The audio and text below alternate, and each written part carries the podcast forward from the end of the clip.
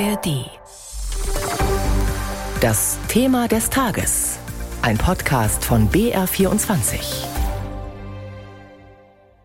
Das Handwerk hat schon Zukunft. Nur es ist im Moment etwas, ja, es ist etwas im Hintertreffen oder es ist ein bisschen schwierig geworden. Ein Bauleiter haben wir da gehört und er spricht wohl für viele seiner Branche. Dabei heißt es ja eigentlich, das Handwerk hat goldenen Boden. Aber die schwächelnde Konjunktur, die macht auch den Handwerksbetrieben zu schaffen. Und die Liste der Sorgen ist lang. Von zu viel Bürokratie über den Fachkräftemangel bis hin zu hohen Energiekosten, steigenden Baustoffpreisen und der Steuerlast. In München beginnt heute die internationale Handwerksmesse und die Stimmung in den Betrieben, die war schon mal besser. Darüber hat mein Kollege Hannes Kunz vor einer Stunde mit Jörg Dietrich gesprochen. Er ist der Präsident des Zentralverbands des deutschen Handwerks. Wenn weniger gebaut wird, dann haben natürlich zum Beispiel auch eine ganze Reihe von Handwerksbetrieben weniger Aufträge.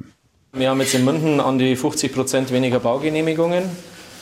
Was letztes Jahr nicht genehmigt wurde, wird dieses Jahr nicht gebaut, können wir nächstes Jahr nicht streichen. Die Aufträge werden weniger werden sagt dieser Maler und Lackierermeister Andreas Romanow. Und das in München, wo es ja eigentlich einen großen Bedarf gibt, insbesondere an neuen Wohngebäuden. Herr Dietrich, eigentlich gäbe es doch genug zu tun fürs Handwerk. Wie passt das zusammen?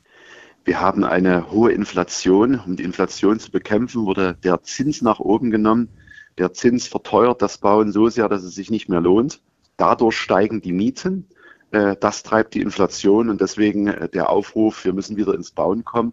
Bauen äh, findet nicht statt, weil Betriebe das hm. schön finden, sondern weil es eine soziale Aufgabe ist und Menschen Wohnraum brauchen. Mhm. Wie ist es denn in den anderen Handwerksbereichen? Ich meine, wer in letzter Zeit mal einen Installateur zum Beispiel gebraucht hat, der weiß, wie schwierig es ist, da einen Termin zu bekommen. So schlecht kann es doch da nicht sein, oder? Natürlich ist es differenziert bei über 130 Handwerksberufen mit einer Million Handwerksbetrieben, dass es äh, Bereiche gibt, denen es sehr gut geht, die sehr gut ausgelastet sind Problem ist, dass die Stimmung sehr schlecht ist und die Daten sagen, dass äh, die Lage auf dem Weg ist Richtung Stimmung. Hm. Deswegen müssen wir genau hinschauen. Äh, es gibt äh, Handwerksberufe, denen es noch gut geht, aber auch die Nahrungsmittelgewerke kämpfen mit Preissteigerungen. Die Gesundheitshandwerke haben mit Preissteigerungen zu kämpfen, dass sie dann nicht mehr äh, rentabel arbeiten können. Also es gibt genügend Sorgen im Handwerksbereich. Und es sind ja wohl offenbar nicht nur die, die Preissteigerungen, sondern das Reizwort Bürokratie scheint auch eine Rolle zu spielen. Als Beispiel, mein Vater hatte einen Betrieb mit mehr Mitarbeitern als ich heute vor 60 Jahren gegründet. Der hat noch Zeit gefunden, eigentlich drei oder sogar vier Tage auf der Baustelle mitzuarbeiten. Ist heute unmöglich, weil man einfach so viel an Bürokratie zu erledigen hat. Das war nochmal dieser Maler und Lackierermeister Andreas Romanow.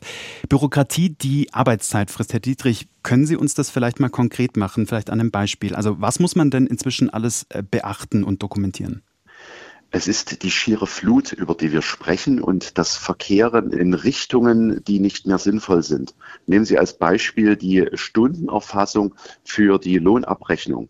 Dass die für Mitarbeiter nachvollziehbar sein muss, ist klar. Dass die Lohnabrechnung korrekt sein muss, ist klar. Aber wenn die äh, Stundenerfassung eigentlich in eine Form gebracht wird, damit bei der Kontrolle es richtig gesehen ist und man keine Strafe bekommt, dann ist sie nicht mehr für die Menschen da, diese, diese Sache. Und davon könnte man viele Beispiele nennen, dass wir äh, es übertrieben haben. Das hat der Kanzler auch so eingestanden.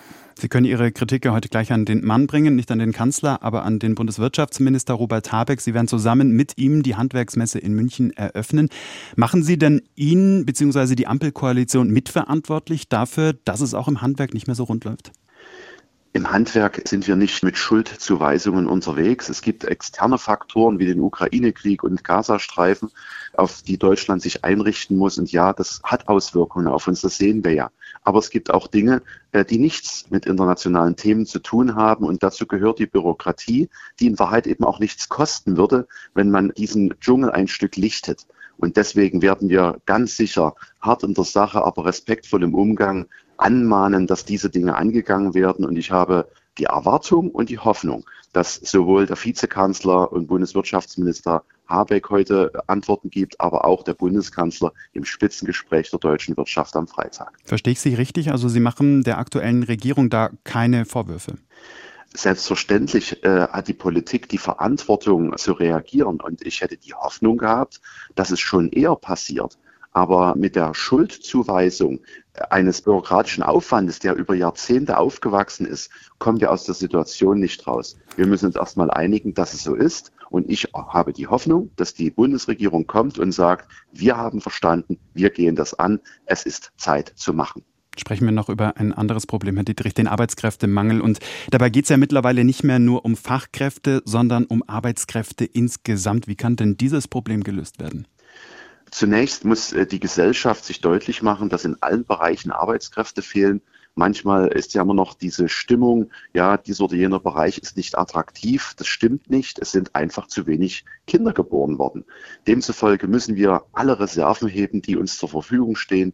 Wir brauchen mehr Frauen in Arbeit, auch im Handwerk. Wir müssen Menschen erreichen, die keinen Berufsabschluss oder Studienabschluss haben. Das können wir als Gesellschaft nicht mehr hinnehmen. Die Zahl ist viel zu groß. Und wir sind auch auf qualifizierte oder leistungsbereite Zuwanderung angewiesen. Deswegen brauchen wir Weltoffenheit. Es ist ein gigantisches Thema. Wenn alle Probleme weg wären, Gaza-Krieg, Ukraine, Lieferkettenprobleme, das demografische Problem bleibt, dem müssen wir uns als Gesellschaft mhm. und auch das Handwerk stellen. Liegt es vielleicht auch an einer mangelnden Wertschätzung? Haben Sie das Gefühl, dass Handwerkerinnen und Handwerker ja vielleicht nicht so einen besonders guten Ruf haben, schlecht bezahlt? Sind sie ja aber am größtenteils nicht. Die Imagekampagne des Handwerks äh, hat die Daten wieder in die richtige Richtung gebracht. Die Forsa Trendmessung sagt, dass wir hohe Wertschätzung genießen. Aber das Wohlstandsversprechen der Vergangenheit lag auf Abitur und Studium. Wir brauchen eine Bildungswende, weil die berufliche Bildung gleichwertig zur akademischen Bildung gestellt werden muss. Dort sind auch die Zukunftsperspektiven, alle Transformationen und Veränderungen, die vor uns steht, hm. geht nur mit dem Handwerk. Und deswegen äh, muss die Gesellschaft die Wertschätzung dem Handwerk weitergeben und die Politik muss dafür sorgen, dass es äh, beim Startschuss zur Bildung nicht mehr einen Vorsprung für die akademische Bildung gibt, sondern dass berufliche Bildung und akademische Bildung eine echte Gleichwertigkeit bekommen. Wenn wir jetzt einen Strich drunter ziehen, jetzt haben wir über eine ganze Reihe von Problemen gesprochen. Läuft das deutsche Handwerk Gefahr, seine Wettbewerbsfähigkeit zu verlieren, meinen Sie? Oder anders gefragt, ist das Glas vor Beginn der internationalen Handwerksmesse heute eher halb voll oder halb leer? Das deutsche Handwerk ist in der Lage, die Wettbewerbsfähigkeit Deutschlands wiederherzustellen wenn man uns machen lässt. Der äh, Standort Deutschland ist momentan in den Daten nicht genügend wettbewerbsfähig. Und das ist die Mahnung an die Bundesregierung, äh, die Fesseln zu lösen. Dort gibt es viele Stellschrauben, klare Konzepte zu definieren für grundlastfähige Energie, zum Abbau von Bürokratie, die Digitalisierung umzusetzen, Gleichwertigkeit von beruflicher und akademischer Bildung. Und dann werden wir mhm. als Handwerk äh, auch Deutschland mitziehen können in eine positive Zukunft sagt Jörg Dietrich, der Präsident des Zentralverbands des deutschen Handwerks. Und das war unser BR24-Thema des Tages.